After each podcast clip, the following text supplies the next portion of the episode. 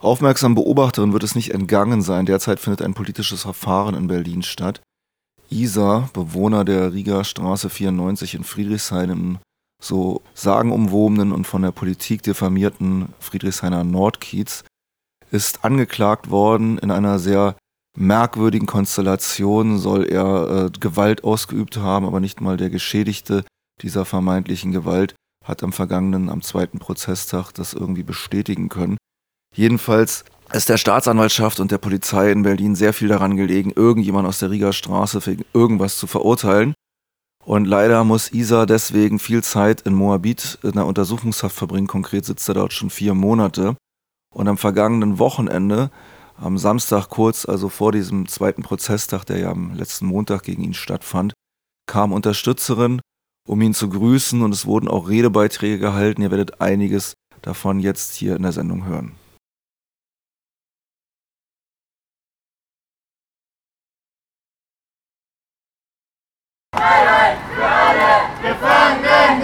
Wir besuchen heute die Kneste in Moabit und Tegel, um unsere Solidarität mit den Gefangenen in diesen Bauwerken der Schande zu bekunden. Der konkrete Anlass für unseren erneuten Besuch ist Isa. Er sitzt seit dreieinhalb Monaten hier gut sichtbar im obersten Stockwerk am siebten Fenster von links. An dieser Stelle Grüße an Isa, hallo. Isa ist Geißel des Staates, weil er im Kampf um die Riga 94 Position bezogen hat. Er hat sich gegen die Gesellschaft aufgelehnt, die behauptet, uns vorschreiben zu können, wie wir leben sollen. Er hat sich gegen die Bullen aufgelehnt, die diese Gesellschaft uns auf den Hals gehetzt hat, um ihre Gesetze mit Gewalt durchzusetzen. Und er lehnt sich auf gegen die widerlichen Erpressungen der Justiz, die ihm das Angebot gemacht hat, seine Freiheit durch Geständnisse der konstruierten Vorwürfe wiederzuerlangen.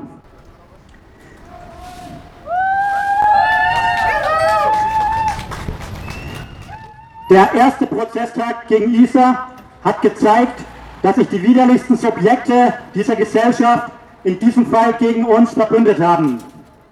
Spitze, Bullen, Politiker und Richter.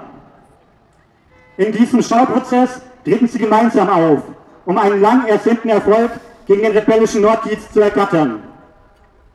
Sie haben sich eine Geschichte ausgedacht, die ungefähr so lautet. In der Rieger Straße wohnen lauter nette und verständnisvolle Bürger friedlich zusammen. Isa, ein polnischer Schläger, zieht aber jeden Tag los, um sie und ihre Kinder mit seinem Baseballschläger zu bedrohen und grundlos zu verprügeln. Er sei der Türsteher der Riga 94. Eines Tages hätte er dann einen Betrunkenen vor dem Späti fast zu Tode gewürgt. Um seine Gefährlichkeit zu beweisen, gibt es noch ein paar Bullen, die sagen, dass sie von ihm beleidigt und bedroht wurden und sogar fast einmal von einem Pfefferspray getroffen wurden. Soweit die Lüge. Wir kennen Isa und wir kennen die Situation in der Rieger Straße. Isa ist unser Freund, Familienvater, Mann Mitbewohner und Mitstreiter. Die Riga 94 hat keinen Türsteher. Und das friedliche Zusammenleben ist wie in jedem anderen Berliner Kiez eine reine Lüge. Das Leben ist geprägt von der gewaltsamen Gentrifizierung, von Touristenhorden und Yuppies, die sich Luxuslofts unter den Nagel reißen, um die Straße mit ihren sinnlosen Geländewagen vollzustellen. Die Bullen patrouillieren im Minutentakt und im Park hausen Obdachlose auf feuchten Matratzen, die ihnen vom Ordnungsamt weggenommen werden. So schlimm die Situation ist, so normal ist sie.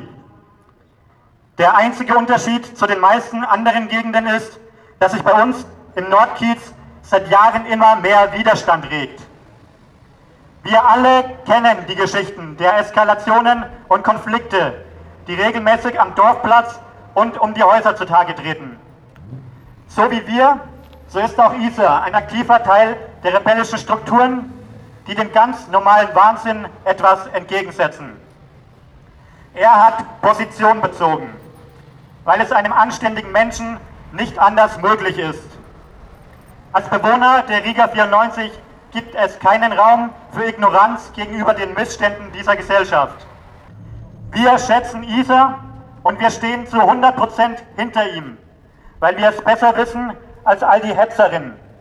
Wir wissen, dass zwischen uns und einem besseren Leben aufgerüstete und vollgepanzerte Spezialeinheiten eine Mauer bilden. Gestützt wird diese Mauer von dieser Gesellschaft, von jedem Einzelnen und jeder Einzelnen, bewusst oder unbewusst. Wir wissen, dass wir gemeinsam mit ISA angetreten sind, um diese Mauer nicht mehr zu stützen, sondern sie zu zerschlagen. Wir rufen alle, alle Menschen dieser Stadt auf, gemeinsam mit uns zu kämpfen. Baut schlagkräftige rebellische Strukturen auf.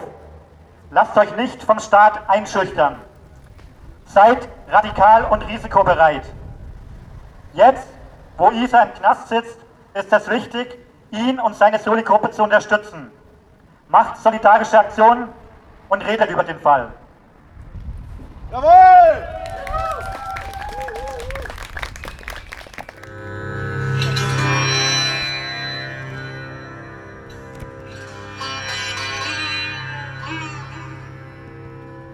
Wir sind jung und wir machen uns Sorgen über unsere Chancen auf dem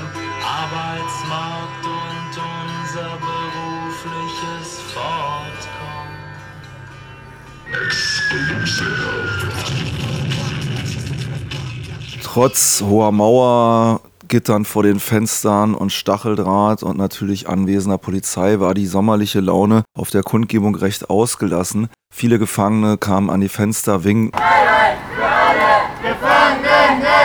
Eine Rednerin machte sich am Anschluss Gedanken über den Zusammenhang zwischen Freiheit, Repression und Knast. Der Knast soll uns abschrecken, unser Leben so weit in die Waagschale zu werfen, dass wir dem vollen Risiko ausgesetzt sind, hinter Gitter zu landen. Der Sonderausschuss G20 zum Beispiel arbeitet hartnäckig an dieser Propaganda der Abschreckung. Die Soko Schwarzer Block spricht vermessen davon, dass die Option, nach einem Riot unentdeckt zu bleiben, von ihnen ausgemerzt wird. Sie wollen uns Angst machen und paranoid.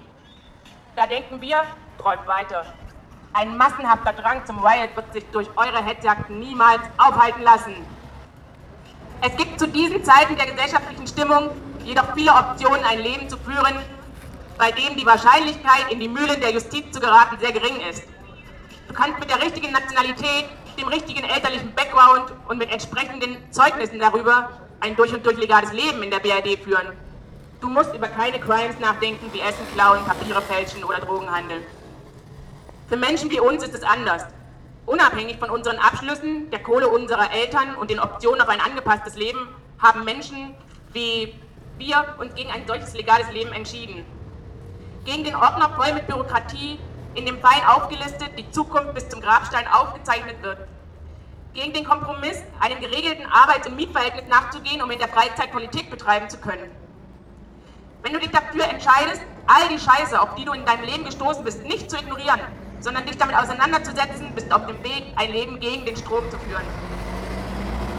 Entweder ist es bei der ersten Sitzblockade im Wendland, durch die Vorkontrollen zum Nazi-Aufmarsch in Dresden, in einen Kessel in Frankfurt oder weil du eine zähnetypische Veranstaltung oder gar Kneipe besuchst. Früher oder später wirst du in die Register aufgenommen. Sie können deine Verankerung vielleicht noch nicht einordnen, sie kennen dein Umfeld noch nicht, aber du gehörst ab diesem Moment auf die Seite der Staatsfeinde. Egal, ob du gegen rassistische Kontrollen, gegen Mastbetriebe, das Sterben im Mittelmeer oder Sexismus demonstrierst. Wir glauben, dass es wichtig ist, sich selber als Staatsfeind zu verstehen. Egal, ob du zum G20 fährst oder in den Hambacher Forst. Egal, ob du Erdogan verabscheust oder deinen Nachbarn von der AfD. Diese Sicht ermöglicht es Schließern, Richterinnen, Staatsanwaltschaft und Bullen klar als unsere Feinde zu betrachten. Und natürlich wollen sie uns hinter Gitter sehen. Natürlich gleichen sie ihre Aussagen ab, bevor sie vor Gericht ihre Konstrukte auspacken. Natürlich legen sie ihre Gesetze entsprechend unserer Gesinnung aus. Natürlich können wir uns niemals auf einen Rechtsstaat verlassen, denn diese Institution gibt es allein aus dem Grund, den Staat selbst und seine Grundsätze vor unseren Angriffen zu schützen. So sind Nero, Isa, kurdische Genossinnen weltweit oder die untergetauchten französischen Riot-Touristinnen aus Hamburg stellvertretend für uns alle im Kreuzfeuer der Suchhunde des Staates. Sie müssen stellvertretend für uns alle ihre Leben gerade nach den Regeln des Staates ausrichten. Aber sie lassen sich davon nicht unterkriegen. Zeigen wir unsere Solidarität mit all jenen Gesetzesbrecherinnen und machen wir weiter so. Für ein Leben im Angriff, für ein Leben im Ausnahmezustand. Freiheit entsteht als kämpfende Bewegung. Für mehr Staatserlegung. Die Unterstützung der Gefangenen, zumindest die sichtbare vor Ort, vor dem Gefängnis, war vergleichsweise gering. Denn ähm, in Berlin gibt es viel mehr Menschen, die von diesem Verfahren wissen und natürlich eine Position haben, dass sowas gar nicht geht, dass das politische Repression ist. Nichtsdestotrotz gab es auch Grußbotschaften von politischen Gruppen, unter anderem einen langen Beitrag von Frimomia Berlin, den hört ihr jetzt, und im Anschluss noch einen wesentlich kürzeren von der Berliner Ortsgruppe der Roten Hilfe. Immer diese Gewalt. Schon immer wurden Menschen, die sich der Verwertung ihres Lebens entziehen, diffamiert und bekämpft. Denn ob es Spekulanten oder andere Konzerne sind, Sie wollen uns eine falsche Einsicht in die Unabänderlichkeit ihrer dreckigen Geschäfte aufzwingen, welche jedoch immer nur wenigen nutzen und vielen schaden. Ein willfähriges Interessensgeflecht aus Lobbyismus und politischen Parteien bildet den dazugehörigen Staat, der mit seinem großen und von uns unfreiwillig bezahltem Apparat die Interessen der wenigen gegen die vielen durchsetzt. Immer wenn Menschen sich zusammentun und die Unterwerfung unter diese Verhältnisse aufgeben, werden sie angegriffen. Oft mit Worten, letztendlich jedoch immer mit Gewalt. Es gehört dabei zum Handwerkszeug des Staates und seiner Schergen, seine Gegnerinnen gewalttätig zu nennen.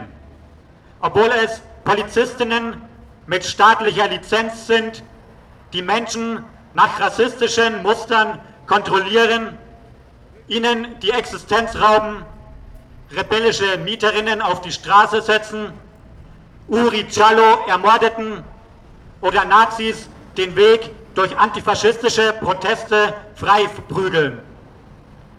Diese Beispiele ließen sich endlos fortsetzen. Ihr kennt sie alle. Nicht der Widerstand gegen diese Verhältnisse ist Gewalt, sondern diese Verhältnisse sind er selbst. Bezahlbare Mieten und ein selbstbestimmtes Leben im Friedrichshainer Norden werden zum Beispiel nicht durch die Reformversagerinnen der aktuellen Senatsfraktionen gewährleistet, sondern, wenn überhaupt, durch den Widerstand rebellischer Nachbarinnen. Lokale Kämpfe von Menschen gegen aufgezwungene Ausbeutung sind überall ähnlich.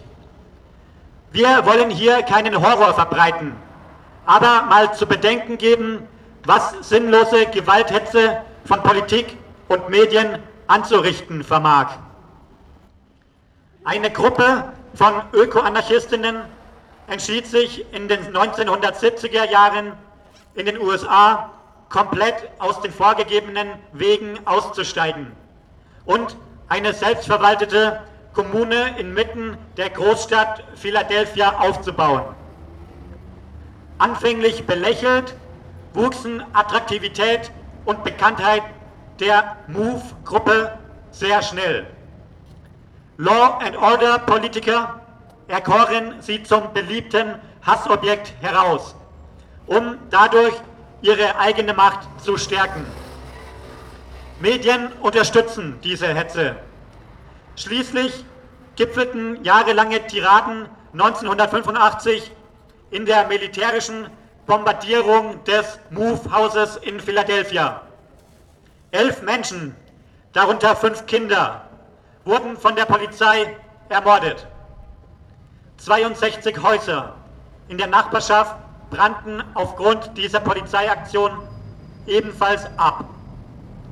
Sechs weitere MOVE-Aktivistinnen sitzen bis heute im Knast. Kein Polizist und niemand sonst wurde für diesen Mord und die daraus resultierende Obdachlosigkeit Hunderter, zumeist afroamerikanischer Nachbarinnen jemals zur Verantwortung gezogen. Nur ein einziger Journalist wagte es damals, die offizielle Version vom angeblich berechtigten Vorgehen gegen die vermeintlichen Gewalttäterinnen von MOVE in Frage zu stellen. Mumia Abu Jamal. Für seine bedingungslose Haltung gegen institutionellen Rassismus, Polizeigewalt und Ausbeutung wurde er 1981 festgenommen und nach einem klassisch politischen Schauprozess in Isolationshaft und Todestrakt gesteckt. Heute kämpft er, er als Journalist noch immer für eine befreite Gesellschaft und regt mit seiner Arbeit viele an, die sich für die Abschaffung der Todesstrafe oder der Gefängnisse in den USA einsetzen. Black Lives Matter und andere erkämpften 2017 medizinische Behandlung für Mumia, die der inzwischen 64-Jährige dringend zum Überleben im Knast benötigt. Am 30. August 2018 gibt es eine gerichtliche Prüfung seines Verfahrens. Es ist nicht völlig ausgeschlossen, dass Mumia nach 37 Jahren Haft endlich ein neues Verfahren erhält. Weitere Infos folgen. Wir sind nicht überrascht über die Lügen der Herrschenden und ihrer Konzernmedien. Unser Drang nach Freiheit wird dadurch nur stärker. Freiheit für Isa, Freiheit für Nero, Freiheit für Mumia Abu Jamal. Free them all für die befreite Gesellschaft.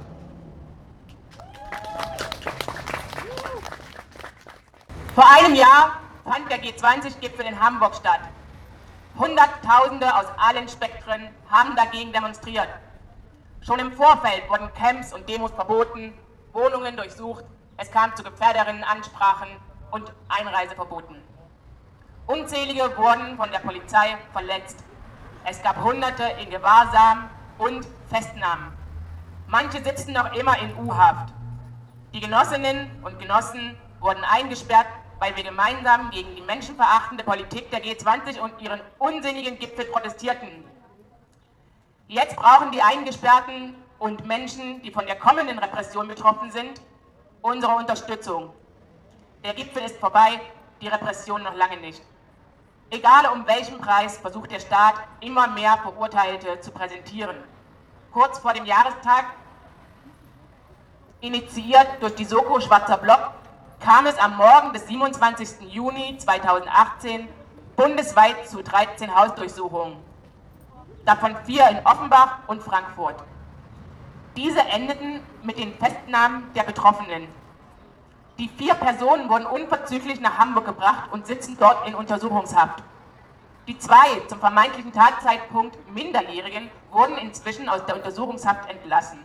Die Tatvorwürfe sowie die Haftbefehle bleiben weiterhin bestehen. Außerdem wurden die Reisepässe eingezogen und die Auflagen sehen eine regelmäßige Meldung bei der örtlichen Polizeibehörde vor. Die zwei noch in Hamburg inhaftierten Genossen warten noch auf ihre Haftprüfung. Der Staat verweigert ihnen seit über einer Woche eine Postanschrift, sodass wir ihnen noch nicht einmal Briefe in den Knast schicken können. Bereits einen Monat zuvor kam es zu insgesamt neun Hausdurchsuchungen in Italien, Spanien und der Schweiz. Zudem wurde in Frankreich vergeblich versucht, einen europäischen Haftbefehl umzusetzen. Die massive Polizeipräsenz, Gewalt und Überwachung vor und während dem Gipfel war dabei nur der Anfang. Es sitzen seit dem Gipfel Menschen im Knast und die Polizei hat angekündigt, tausende weitere Verfahren einzuleiten. Es folgten zwei Öffentlichkeitsverhandlungen und mehrere Hausdurchsuchungen, wie auch die im Rhein-Main-Gebiet. Bei der Staatsanwaltschaft laufen aktuell 635 Verfahren gegen bekannte Verdächtige und 1254 gegen Unbekannte. Bisher gab es 153 Anklagen, 84 Urteile und 36 Freiheitsstrafen. Sechs davon ohne Bewährung. Wie viele Prozesse es tatsächlich werden, ist unklar. Das Beispiel Fabio zeigt, dass es sich lohnt, zu streiten. Jetzt braucht es gegenseitige Unterstützung und Solidarität. Auch wenn nur Einzelne im Knast sitzen, die Repression wirkt gegen uns alle. Wir sollen aufhören zu demonstrieren und widerständig sein, aber genau das machen wir heute und werden wir auch weiterhin in Zukunft tun. Wenn wir uns gemeinsam ihrer Repression entgegenstellen und uns unterstützen bei Prozessen im Knast und im Alltag, verliert ihre Drohkulisse an Wirkung. Freiheit für alle Gefangenen. Radioaktiv Berlin mit einem Bericht über das vergangene Wochenende, Soli-Bekundung vor Berliner Knästen, hier konkret gerade gehört ein Redebeitrag der Roten Hilfe vor der JVA Moabit, wo Isa gefangen gehalten wird. Später gab es dann eine Fahrraddemo nach Tegel. Dort vor der JVA Tegel gab es ebenfalls sehr interessante Beiträge, unter anderem eine szenische Lesung, die ich leider nicht aufnehmen konnte, mit einem Brief, den der Gefangene Nero geschrieben hatte, wo ihn Schergen die DNA abnehmen wollte. Sehr interessant und sehr lesenswert. Dieses, äh, dieser Brief als auch ein sehr detaillierter Bericht über den vergangenen Prozesstag letzten Montag vor zwei Tagen war ein Pro weiterer Prozesstag gegen Isa, in dem eigentlich alle Vorwürfe gegen ihn entkräftet wurden. Die Zeugen verwickelten sich nur in, nicht nur in Widersprüche, sondern es gab auch eindeutig entlastende Aussagen. Trotzdem verblieb Isa weiterhin in Untersuchungshaft und das ist halt ja in politischen Schauprozessen nicht ungewöhnlich. Sehr bitter aber, und es ist wichtig, hier den öffentlichen Blick weiter geschärft zu halten und zu sehen, dass Isa endlich rauskommt. Wenn ihr diesen äh, Bericht von dem Verfahren lesen wollt, den Brief von Nero oder auch viele andere Dinge, aktuelle Termine, es gibt ja weitere Prozesstage, es gibt Kundgebungen und Infoveranstaltungen, all das findet sich auf einem Blog, der heißt verfahrengebiet.noblogs.com verfahrengebiet.org. Ich wiederhole das nochmal. verfahrengebiet.noblogs.org.